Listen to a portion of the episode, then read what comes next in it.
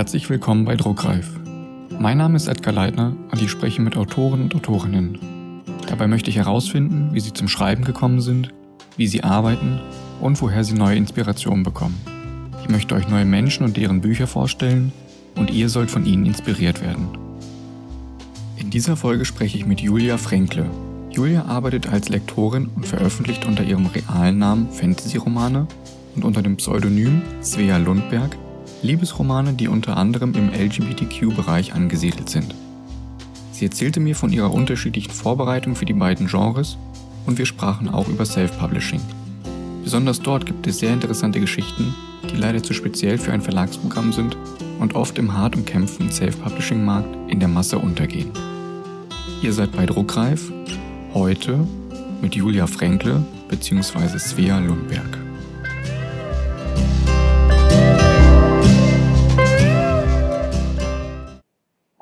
Würde ich sagen, dass quasi mein Vater mir mitgegeben hat. Also der hat mir als Kind wahnsinnig viel vorgelesen. Und ich erinnere mich dran, dass wir da eigentlich schon, als ich noch relativ klein war, ganz oft dann danach noch auf dem Sofa saßen und die Geschichten quasi weitererzählt haben. Also natürlich äh, erstmal ganz äh, rudimentär in irgendwie fünf Sätzen oder so.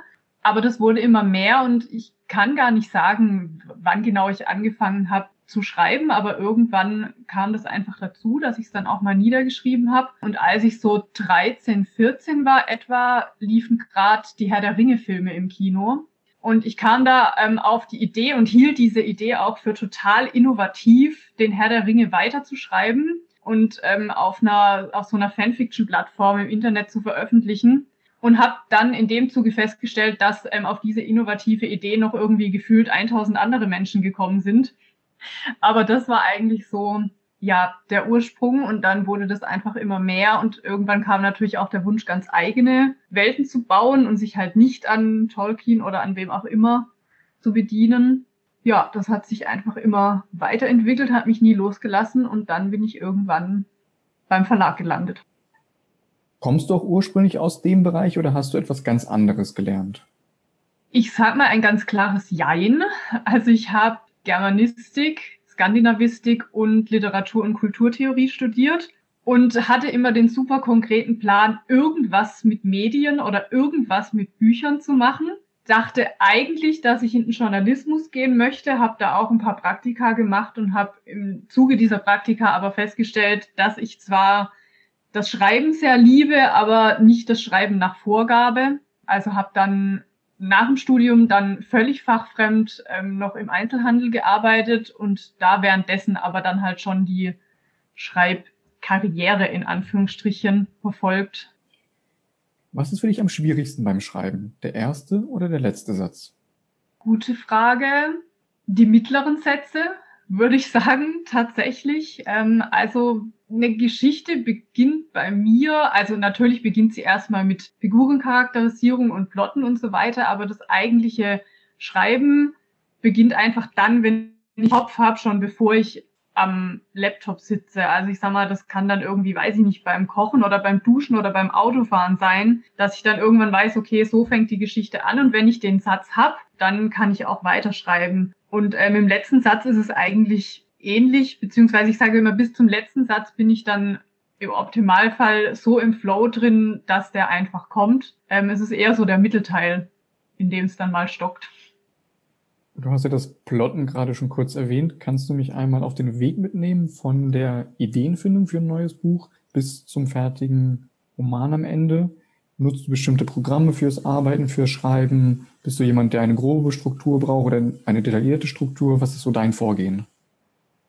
Grundsätzlich fangen bei mir Romane meist damit an, dass ich wirklich wie so eine Art Gedankenblitz habe oder wie so ein kleiner Minifilm, der vor, mein, vor meinem inneren Auge abläuft. Das können, ähm, ja, da können schon konkrete Figuren da sein. Das können aber auch nur irgendwie so Momentaufnahmen von Themen sein. Oder mich springt einfach ein Thema an, bei dem ich denke, boah, das würde ich gerne mal in einem Roman verarbeiten. Also wie viel ich plotte, das kommt tatsächlich drauf an, in welchem Genre ich gerade schreibe, weil ich schreibe ja sowohl Fantasy als auch Liebesromane. Bei Fantasy ist es so, dass ich sehr viel plotte vorher. Also da habe ich wirklich dann stapelweise konkreten Weltenbau mit Politik und Geografie und was so alles dazugehört, plus ewig lange Figurenlisten, ähm, Diagramme oder Mindmaps in denen die verschiedenen ja, Intrigen und Verwicklungen irgendwie skizziert sind und das wächst dann natürlich während des Schreibens noch, aber bei Fantasy muss es bei mir schon vorher schon sehr klar strukturiert sein. Und bei Liebesromanen ist es eher so, dass ich ein Grundgerüst habe. Also ich sag mal, was ich immer habe natürlich sind die Figuren und deren Motivation und auch die Beziehungen, zu denen die Figuren zueinander stehen. Aber bei der Handlung habe ich wirklich eigentlich nur so ein grobes Gerüst. Ich weiß, wo es anfängt. Ich weiß, welche Themen eine Rolle spielen werden im Roman. Und ich weiß, wo es am Ende hingehen soll. Und dann lasse ich aber eigentlich wirklich beim Schreiben die Figuren miteinander agieren. Und dann ist es auch schon vorgekommen, dass der Roman völlig anders geendet hat als geplant und ich einen Zweiteiler draus machen musste oder ja, einfach andere Figuren zusammengekommen sind, die eigentlich überhaupt nicht zusammenkommen sollten. Zum Programm, ich äh, nutze Papyrus tatsächlich als Schreibsoftware. Das hat ja auch also eine total äh, eigentlich großartige ähm, Figurendatenbank und Zeitstrahl und all sowas, also erleichtert auch das Plotten ungemein. Ich nutze es aber eigentlich hauptsächlich deshalb so gerne, weil es einfach das ähm, Veröffentlichen auch sehr viel einfacher macht. Also gerade was E-Book-Konvertierung und diesen ganzen Kram angeht. Du hast ja gerade schon erwähnt, dass du in zwei Genres schreibst. Wie ist das in den beiden Bereichen mit der Recherche oder bei dir persönlich? Recherchierst du viel? Und wenn ja, Machst du das vor dem Schreiben oder während du schreibst? Da kann ich ganz eindeutig sagen, ja. Also ich bin so ein kleiner Recherche- und Realismusverfechter in Romanen tatsächlich. Also ich meine, in Fantasy ist Recherche natürlich immer so eine Sache, sage ich jetzt mal. Also da ist es, also ich meine, sag mal, ein Fantasy-Roman ist ja in dem Sinne nicht realistisch bezogen auf unsere Wirklichkeit, aber ich finde es bei Fantasy trotzdem extrem wichtig, dass der Roman in seiner eigenen Welt realistisch ist. Also ich meine, ich möchte da als Leser schon nachvollziehen können, warum das und das so ist. Und ich meine, wenn es in dem ähm, Roman jetzt ganz platt gesagt keine Elektrizität gibt und da steht aber zwei Kapitel später irgendwas von einer Glühbirne, dann haben wir ein Realitätsproblem. und ähm, bei ja bei meinen Liebesromanen, die ja alle im Hier und Jetzt spielen, da bin ich wirklich so ein kleiner ähm, Recherchefanatiker. Das hat zwei Gründe. Also zum einen ist es so, dass ich in meinen Liebesromanen ja auch relativ oft was mit irgendwie polizeilichem Kontext schreibe. Ähm, also ich habe so eine Polizeireihe, die kombiniert quasi Polizeiarbeit und eben Liebesgeschichten. Und das kommt eben daher, dass ich tatsächlich mit einem Polizisten verheiratet bin. Also da sitze ich natürlich an der Recherchequelle, das muss man äh, zugeben, das ist ein großer Luxus. Ähm, aber ich bekomme halt durch meinen Mann auch einfach mit, wie viele Dinge, gerade jetzt in Hinsicht auf Polizeiarbeit in Film und Fernsehen und auch Büchern, so furchtbar unrealistisch dargestellt werden. Und ich bekomme vor allem auch mit, dass das schon auch gewisse Auswirkungen auf die Wirklichkeit hat. Also gerade mein Mann sagt, er hat so oft im Dienst Leute vor sich stehen, die ihm dann ernsthaft erklären, ja, aber sie dürfen das gar nicht. Im Tatort ist das nicht so ich beziehe es jetzt auf die Polizeiarbeit, aber das lässt sich ja auch auf so viele andere Berufsgruppen anwenden. Das ist der eine Punkt, weswegen mir Realismus oder einfach Recherche sehr wichtig ist. Und der andere Punkt ist, dass ich in meinen Liebesromanen sehr oft auch einfach sehr sensible Themen verarbeite. Das können psychische Erkrankungen sein, kann Missbrauch sein, irgendwas in diese Richtung. Und das sind, finde ich, einfach Themen, die ohne Recherche und auch ohne Empathie sehr schnell für Betroffene sehr verletzend werden können. Und da finde ich einfach, habe ich als Autor auch ja eine Verantwortung, also A, meinen Lesern gegenüber. Also ich meine, natürlich muss meinen Lesern klar sein, dass das fiktive Romane sind, aber trotzdem finde ich einfach, dass es wichtig ist, gewisse Dinge auch möglichst authentisch darzustellen. Ja, deswegen von mir ein absolutes Ja zur Recherche. Schreibst du jeden Tag oder hast du bestimmte Schreibphasen?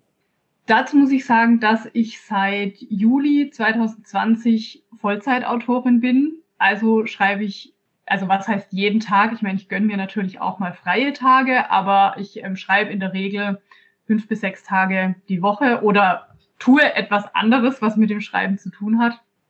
Und wenn du dann wirklich am Buch schreibst, hast du ein bestimmtes Ziel, das du jeden Tag erreichen möchtest, zum Beispiel eine Anzahl an Wörtern? Ja, also ich habe äh, den groben Plan, so um die 4000 Wörter am Tag zu schreiben. Das funktioniert natürlich mal besser und mal schlechter. Also ich sage auch immer, es ist eine Vorgabe, aber es ist kein Muss. Also ich finde, bei mir hilft es, diese Vorgabe zu haben. Gerade auch an Tagen, wo es mal irgendwie bisschen zäh läuft, dass man dann nicht nach zwei Stunden hinschmeißt, weil man keine Lust mehr hat, sondern dass man es dann halt wirklich auch bis zu einer Wortzahl X durchzieht. Ähm, aber andererseits nehme ich mir natürlich schon auch die Freiheit, wenn ich merke, es läuft wirklich gar nicht und ich starre irgendwie eine halbe Stunde meinen weißen Bildschirm an, dann stehe ich auch auf und klappe den Laptop zu und mache was anderes in der Hoffnung, dass es dann am nächsten Tag besser läuft. Du hast mir schon verraten, dass du mit Papyrus schreibst. Verrätst du mir auch noch, an welchem Ort du schreibst? Hast du einen Lieblingsort? Ich habe tatsächlich total langweilig ein Büro bei uns in der Wohnung. Im Sommer schreibe ich ab und an mal auf der Terrasse. Aber ansonsten wirklich ganz klassisch wie bei einem Bürojob mein Büro mit äh, ganz vielen Bücherregalen um mich rum, mein Laptop, eine Kanne Tee und dann bin ich glücklich. Und wenn es mal nicht so läuft, wie es laufen soll und du abgelenkt bist, was ist denn deine größte Ablenkung?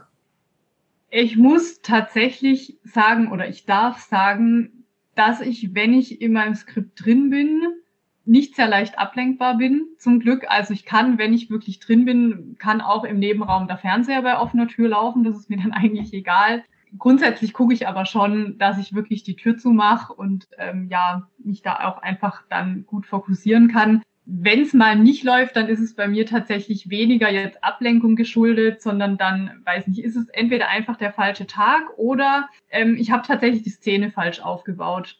Also das ist tatsächlich was, was ich ab und zu habe. Also ich hab, hatte zum Glück noch nie so eine richtige Schreibblockade. Aber ich habe das natürlich schon auch, dass ich irgendwie entweder eine Szene schreibe und aber das Gefühl habe, äh, irgendwie fühlt sich das alles nicht richtig an, das geht super schwer von der Hand. Oder dass ich auch einfach in eine Szene nicht reinkomme. Und da ist es tatsächlich so, die erste Notlösung ist Laptop zu, eine Stunde was anderes machen, in der Hoffnung, dass es wieder geht. Das funktioniert auch größtenteils. Und wenn das nicht funktioniert, dann gehe ich halt wirklich auf, ja, auf Ursachenforschung und schaue mir wirklich die Szenen vorher nochmal an, gehe auch nochmal in den Plot rein und gucke einfach, ja, ob es wirklich konkret einen Grund gibt, dass es sich gerade so anfühlt, wie sich es nicht anfühlen soll. Du hast die Ursachenforschung ja gerade eben schon angesprochen. Aber wie machst du das generell? Bist du jemand, der während des Schreibens überarbeitet? Das heißt, wenn du zum Ende eines Kapitels kommst, dass du zurückgehst und das bis dahin korrigierst? Oder machst du das ganz zum Schluss, wenn du mit dem Entwurf fertig bist? Also die eigentliche Überarbeitung mache ich ganz am Ende. Es ist aber schon so, dass ich eigentlich vor jeder Schreibsession nochmal in der Regel eine oder auch mal zwei Szenen zurückblätter, mir das nochmal durchlese, wobei ich das eigentlich nicht aus Überarbeitungsgründen mache, sondern einfach, um wieder so ein bisschen in die Szene und ins Skript reinzukommen. Wenn mich natürlich in dem Moment aber irgendwas anspringt, sei es eine Formulierung oder ja auch irgendwas in der Interaktion zum Beispiel zwischen den Figuren, dann bearbeite ich das natürlich schon direkt, aber da geht es wirklich eher darum, ja, einfach äh, in, in, in den Flow zu kommen quasi und die eigentliche Überarbeitung mache ich dann nach dem Schreiben. Gibt es etwas, was dich am Leben als Autorin frustriert? Also auf den ersten, im ersten Moment würde ich jetzt mal ganz pathetisch sagen, nein, weil ich das Schreiben liebe. ähm, also es ist auch nichts, was mich direkt irgendwie am Schreiben frustriert, sondern es ist mehr so dieses Drumherum des Buchmarktes. Ja, weil ich einfach oft das Gefühl habe, dass im, also auf dem Buchmarkt, gerade wenn man in große Verlage guckt, da viel, ich nenne es jetzt mal ganz böse, Mainstream dabei ist und es eigentlich auf dem Buchmarkt so viele tolle Autoren und tolle Geschichten gibt, die was ganz Spezielles haben, was aber für große Verlage anscheinend zu speziell ist ähm, und das finde ich super schade. Also einfach, weil es, finde ich, so viele ja, Diamanten sozusagen gibt, die aber irgendwie halt in der großen Masse so nebenher dümpeln und gar nicht richtig die Chance bekommen, gelesen zu werden. Ein zweiter Punkt wäre, dass zum Teil auch, finde ich, von manchen Autoren unterschätzt wird, dass das Schreiben auch ein Handwerk ist, an dem man feilen kann und in meinen Augen auch feilen sollte, weil ich zum Teil das Gefühl habe, dass gerade auch bei Büchern, die sich massenhaft verkaufen, eigentlich so ein bisschen das Fingerspitzengefühl fehlt. Das soll gar nicht heißen, dass die Bücher schlecht sind oder dass man die nicht lesen sollte. Also ich meine, im Endeffekt, es entscheidet immer der Leser, was ein gutes Buch ist und was nicht. Das entscheidet kein Autor und das entscheidet nicht mal der Lektor. Ähm, trotzdem finde ich aber einfach, gerade auch jetzt im Bereich Self-Publishing, wo ja im Prinzip in der Zwischenzeit jeder die Möglichkeit hat, ein Buch zu veröffentlichen. Da gibt es in meinen Augen riesengroße Qualitätsunterschiede, was irgendwo schade ist, weil ich meine, man muss ehrlich sagen, dass das Self-Publishing, auch wenn es sich langsam etabliert, doch immer noch so ein bisschen zurücksteht und immer so ein bisschen als ja Notlösung gesehen wird. Also wenn ich, ich meine, ich bin sowohl Verlagsautorin als auch Self-Publisherin, aber ich erlebe das ganz oft ähm, bei Self-Publishern, die dann gefragt werden, ach, hast du keinen äh, kein Verlag für dein Buch gefunden. Und das finde ich super schade, weil es eben gerade im Self-Publishing so tolle Bücher gibt, die eben nicht Mainstream sind. Und ja, die haben dann wirklich keinen Verlag gefunden, aber die haben nicht keinen Verlag gefunden, weil es schlechte Bücher sind, sondern die haben keinen Verlag gefunden, weil es einfach nicht ins Verlagsprogramm gepasst hat. Und auf der anderen Seite gibt's aber eben auch qualitativ wirklich furchtbare Titel auf dem Self-Publishing-Markt. Und das ist natürlich auch super schade, weil es dann eben für die guten Bücher noch schwieriger wird, aus dieser bisschen belächelten Nische einfach auch rauszukommen. Und ich meine, man kann sich als Autor weiterbilden und dazu muss man auch keine teuren Schreibkurse besuchen und ein Lektorat kann helfen und ja, Lektorate sind teuer, aber ich finde, es braucht auch nicht mal ein Lektorat. Man kann da schon selber wahnsinnig viel erreichen, wenn man an sich arbeitet. Ich habe aber oft das Gefühl, und es ist jetzt völlig egal, ob Verlagsautor oder Self-Publisher, dass Autoren dazu neigen, sich sehr schnell auf ihrem Erfolg auszuruhen. Und das finde ich schade, weil ich einfach finde, das Schreiben ist was, bei dem man sich immer weiterentwickeln kann. Und das ist auch tatsächlich das, was das Schreiben für mich so spannend macht, dass man nach zehn Jahren auf die alten Bücher zurückschauen kann und dann sich die neuen anschauen kann und über sich selber sagen kann, hey, schau mal, das und das und das habe ich in der Zwischenzeit dann irgendwie besser gemacht. Du hast vorhin erwähnt, dass du sehr sensible Themen teilweise hast, äh, Misshandlung und psychische Erkrankungen. Gibt es dennoch ein Thema, über das du vielleicht nie schreiben würdest, weil dort eine Grenze für dich ist? Das kann sich natürlich in der Zukunft ändern. Also ich würde sagen, es gibt für mich kein Thema, über das ich nicht schreiben würde, weil ich finde, dass man über dieses Thema nicht schreiben darf. Also ich finde, man darf über alles schreiben, solange man es mit Empathie und mit Fingerspitzengefühl auf eine sehr sensible Art tut.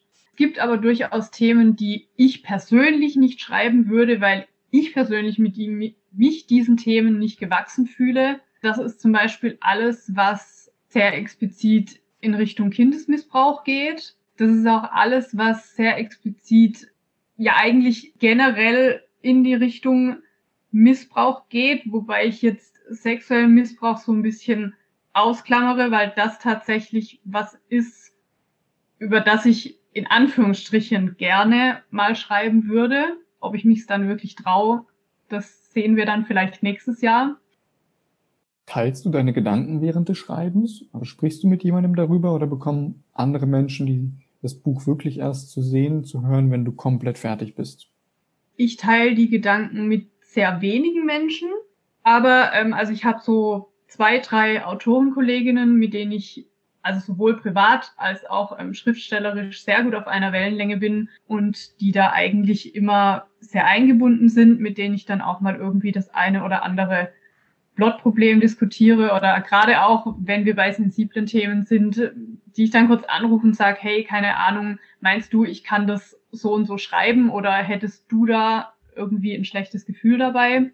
Und was halt noch dazu kommt, ich hatte es ja vorhin angesprochen mit meiner Polizeireihe, das sind natürlich die Romane, die ich dann sehr intensiv mit meinem Mann teile. Also da sieht es wirklich so aus, dass ich im Prinzip eine Romanidee habe, die ihm dann einmal erzähle und wir dann quasi schon, also ich meine, die Plotarbeit mache schon ich, aber ich beziehe ihn da immer wieder mit ein und sage, hey, keine Ahnung, das und das stelle ich mir vor, sag mal, ist es realistisch, was muss ich beachten, so in die Richtung.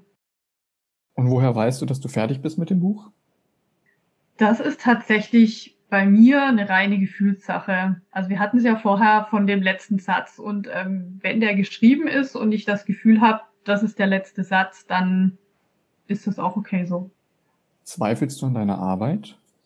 Mal mehr und mal weniger. Nein, also ich würde es nicht zweifeln an meiner Arbeit nennen. Also ich bin schon überzeugt von dem, was ich mache. Und auch wenn ich, also mein Debüt ist ja 2016 erschienen, also jetzt fünf Jahre alt. Und auch wenn ich zurückgucke auf meine älteren Bücher, dann würde ich heute mit Sicherheit manches anders schreiben.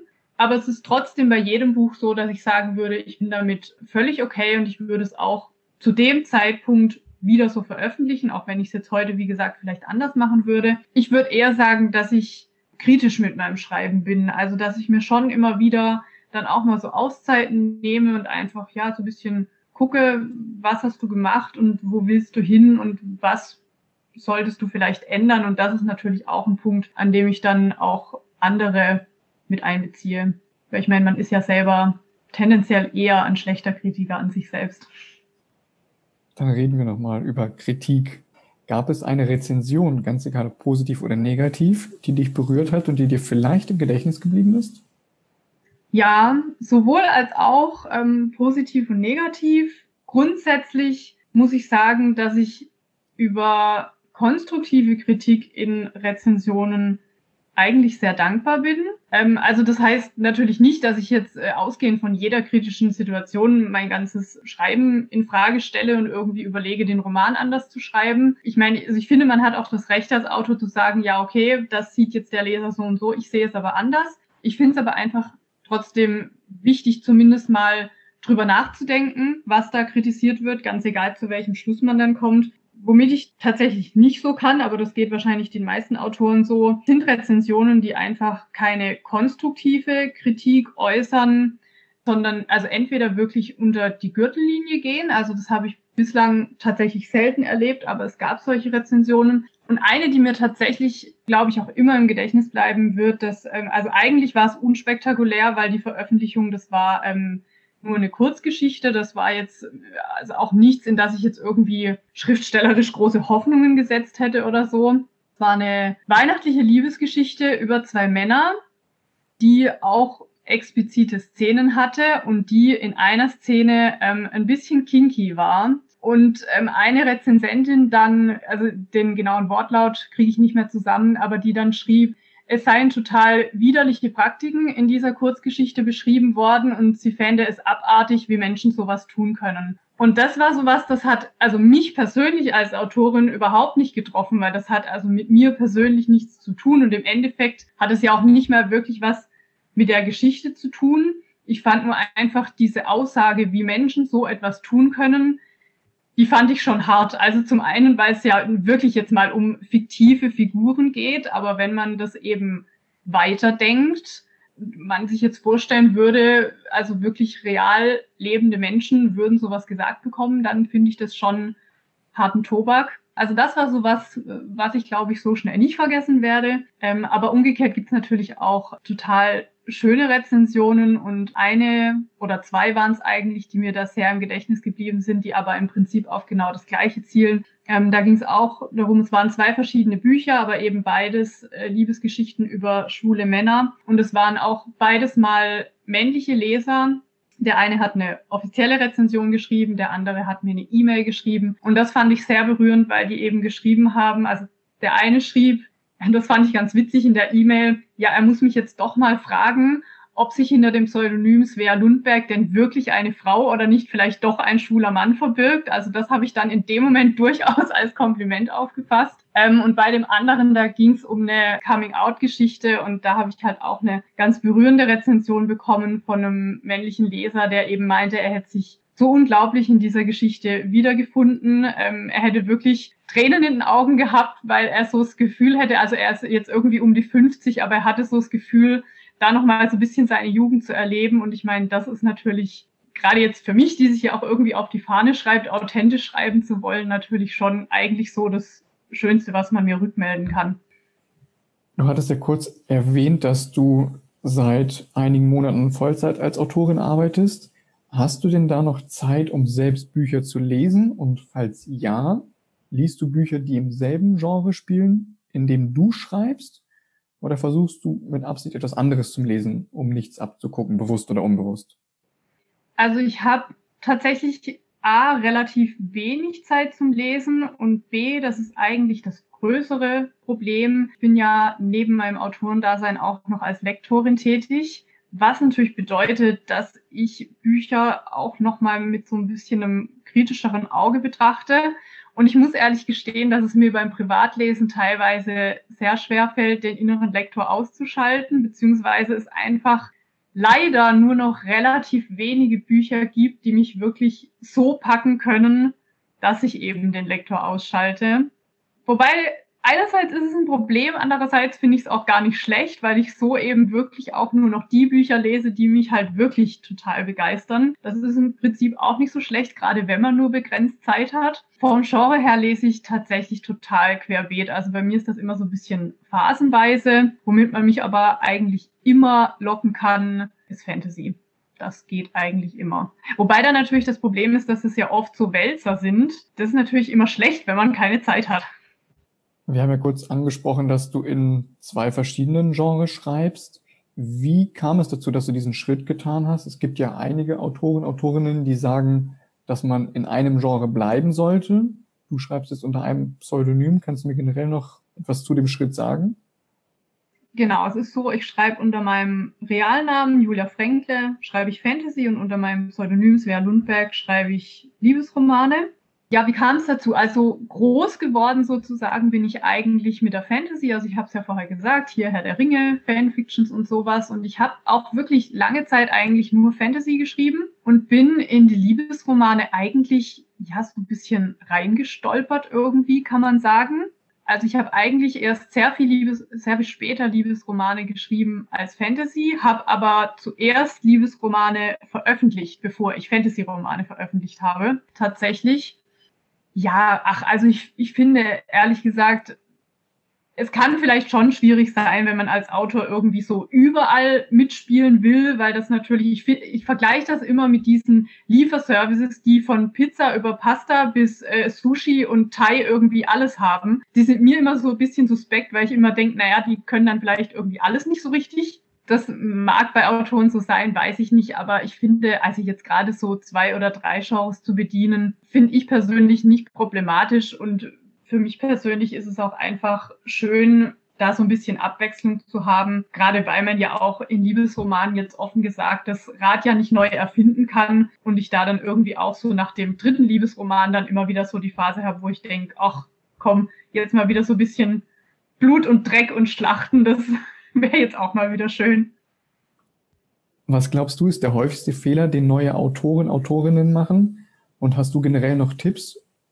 Mein Tipp an neue Autorinnen wäre grundsätzlich immer, sucht euch gute Ratgeber, wobei es natürlich am Anfang auch schwierig ist, die guten von den schlechten zu unterscheiden. Aber ich finde, man beobachtet gerade seit es Self-Publishing gibt und seit es eben doch sehr einfach geworden ist, ein Buch zu publizieren, finde ich, beobachtet man schon, dass eben vieles auch so ein bisschen leichtfertig auf den Buchmarkt geworfen wird. Und das finde ich immer schade. Zum einen, weil mitunter dann vielleicht doch der Name dann auch verbrannt ist, gerade wenn man vielleicht dann doch mal zu einem Verlag möchte oder sowas. Von daher würde ich, aber das würde ich nicht nur neuen Autoren raten, sondern generell Autoren versucht im Hinterkopf zu haben, dass ihr natürlich einer Leidenschaft nachgeht mit dem Schreiben, aber habt auch im Hinterkopf, dass ihr im Endeffekt ein Produkt für Geld anbietet und der Leser zahlt für dieses Produkt und hat damit auch ein Anrecht auf ein qualitativ hochwertiges Produkt. Ich würde zum Beispiel nicht sagen, dass jedes Buch immer ein Lektorat braucht, aber ich würde schon sagen, dass ein Lektorat gerade am Anfang wahnsinnig viel helfen kann, vor allem weil ein Lektorat sich ja auch im Idealfall nicht nur auf dieses eine Buch bezieht, sondern einem Dinge an die Hand gibt, die man ein Autorenleben lang einfach ja immer wieder anwenden kann. Und wir hatten es ja auch vorher schon davon, ich würde einfach den Ratschlag geben, immer zu schauen, dass man sich weiterentwickelt und dabei aber natürlich den Spaß nicht verlieren und ja auch einfach nicht zu blauäugig an die Sache rangehen, weil man sagen muss, dass der Buchmarkt, wie wahrscheinlich viele andere Branchen auch, doch gewissermaßen ein Haifischbecken sind. in dem man ganz weit oben schwimmen kann, in dem man aber auch untergehen kann. Und deswegen glaube ich, ist es einfach wichtig, sich da Leute an die Hand zu holen, die sich auf der einen Seite trauen, einem ehrliche Kritik entgegenzubringen, die auf der anderen Seite aber eben auch da sind, wenn es mal nicht so läuft. Und ähm, also klar ist es schwierig, diese Leute rauszufiltern, aber ich sag mal, gerade in den Zeiten, in denen es dann nicht so läuft, merkt man ja dann doch meist relativ schnell, wer eben bleibt und wer dann auf einmal verschwunden ist. Welchen Autor, welche Autorin kannst du mir hier für den Podcast vorschlagen? Ich würde dir auf jeden Fall Annette Jurecki vorschlagen. Die Annette schreibt Fantasy und Science Fiction in einem bisher noch relativ kleinen Verlag, aber ich finde ihre Bücher tatsächlich ganz, ganz groß, also sowohl äh, was den Weltenbau anbelangt, ähm, als auch was die Sprache anbelangt. Ich finde, sie schreibt unheimlich mitreißend und sie hat, finde ich, ein sehr gutes Händchen dafür, eine ganze Bandbreite von Diversität in ihre Bücher zu bringen, ohne dass es irgendwie plakativ oder gewollt wirkt. Das wäre, glaube ich, so, ja, so meine Nummer eins. Ansonsten würde ich dir vielleicht ähm, Jobs Marenholz oder Dima von Seelenburg ans Herz legen. Sind beides Autoren, die ähm, also auch im LGBTQ-Bereich schreiben. Ja, der eine Jugendbuch, der andere so quer durch die Bank weg, aber auch also ja ganz, ganz einfühlsame Geschichten einfach. Mir fällt tatsächlich noch jemand ein, Nora Bensko. Weiß nicht, ob dir das vielleicht schon was sagt. Die war tatsächlich, lass mich lügen, ich glaube 2019 für den Seraphen, glaube ich, nominiert im Self-Publishing-Bereich. Also die schreibt auch Fantasy hauptsächlich, viel auch so Dark Fantasy. Und die ähm, ja, es ist auch als Lektorin tätig, glaube ich, und ähm, engagiert sich auch ganz toll für Diversität, gerade auch was so bisschen, ja, so die Richtung Ethnien, People of Color, sowas angeht. Die wäre vielleicht auch was. Also ich glaube, die hätte viel zu erzählen auf jeden Fall. Dein zuletzt erschienenes Werk heißt Shattered Crescent, die Risse seiner Seele. Für die Hörer, Hörerinnen, die das Buch nicht kennen, was würde sie erwarten, wenn sie das Buch lesen? Und magst du mir noch einen Ausblick auf deine neuesten Projekte geben? Ja, sehr gerne. Also Shattered Crescent ist, würde ich sagen, eine etwas nachdenkliche Romance rund um einen Tierschützer und einen Jockey. Es ist ein Roman um eine Liebesgeschichte zwischen zwei sehr ungleichen Männern rund um die Themen Galopprennsport, Tierschutz und Essstörungen. Wobei ich sagen würde, das Besondere an dem Roman ist vielleicht, dass es gerade in Bezug auf diese Themen Galopprennsport, äh, Tierschutz, aber auch Essstörungen keine Schwarz-Weiß-Zeichnung vornimmt, sondern der Leser quasi immer wieder selber neu entscheiden muss, auf welche Seite er sich stellen möchte oder ja, ob es überhaupt notwendig ist sich auf eine der Seiten zu stellen oder ob nicht irgendwie alles so ein, ja, so ein Feld in Grauschattierungen ist, würde ich sagen. Genau. Ja, das ist mein zuletzt erschienener Roman. Und ähm, 2021, muss ich sagen, wird für mich so ein bisschen das Buchjahr der Gegensätze, glaube ich. Also es werden sehr unterschiedliche Romane kommen von mir. Zum einen erscheint bald der dritte Band meiner Reihe Fucking Real. Das ist eine Mischung aus Gay Romance und Erotik. Dieses Mal ein bisschen düsterer als die Bände zuvor. Und dann erscheint in den nächsten Wochen auch ein historischer Roman aus meiner Feder, der zu Teilen in der Jazzszene der 50er Jahre und zum Teil im Ersten Weltkrieg spielt und der unter anderem die Liebesgeschichte zwischen einem französischen und einem deutschen Soldaten erzählt. Ich würde sagen, das ist schon mal äh, recht konträr, diese beiden Romane. Die erscheinen beide im April oder Mai, je nachdem, wie es dann eben zeitlich so hinläuft. Und später im Jahr kommt dann noch der vierte Band meiner Polizeireihe eine sommerliche Romance mit meiner Co-Autorin Christiane Bösel zusammen und ein Fantasy-Roman mit meiner Co-Autorin Jennifer Heck. In dem geht es unter anderem um einen Fluch und einen Nymphenkristall, inklusive Dreck, Blut und Intrigen und somit äh, hat der Roman quasi alles, was ein Fantasy-Roman in meinen Augen ganz dringend haben sollte. Stell dir vor, alle Menschen auf der Welt nehmen ein neues Buch in die Hand und bevor sie zur eigentlichen Geschichte kommen, haben sie vorne ein, zwei leere Seiten. Und du hast jetzt die Möglichkeit, auf diese leeren Seiten einen Satz, einen Spruch, ein Zitat oder ein Wort zu schreiben, ganz egal was. Und das, was du dort vorne reinschreibst, würden alle Menschen auf der Welt sehen, ganz egal welches Buch sie in die Hand nehmen. Was würdest du dorthin schreiben? Oh mein Gott. Ich glaube, ich würde sowas reinschreiben wie, geh mit offenen Augen durch die Welt und verschließ nie den Blick für deine Mitmenschen. Danke, dass ich mit dir reden durfte. Ja, danke, dass ich hier sein durfte, virtuell.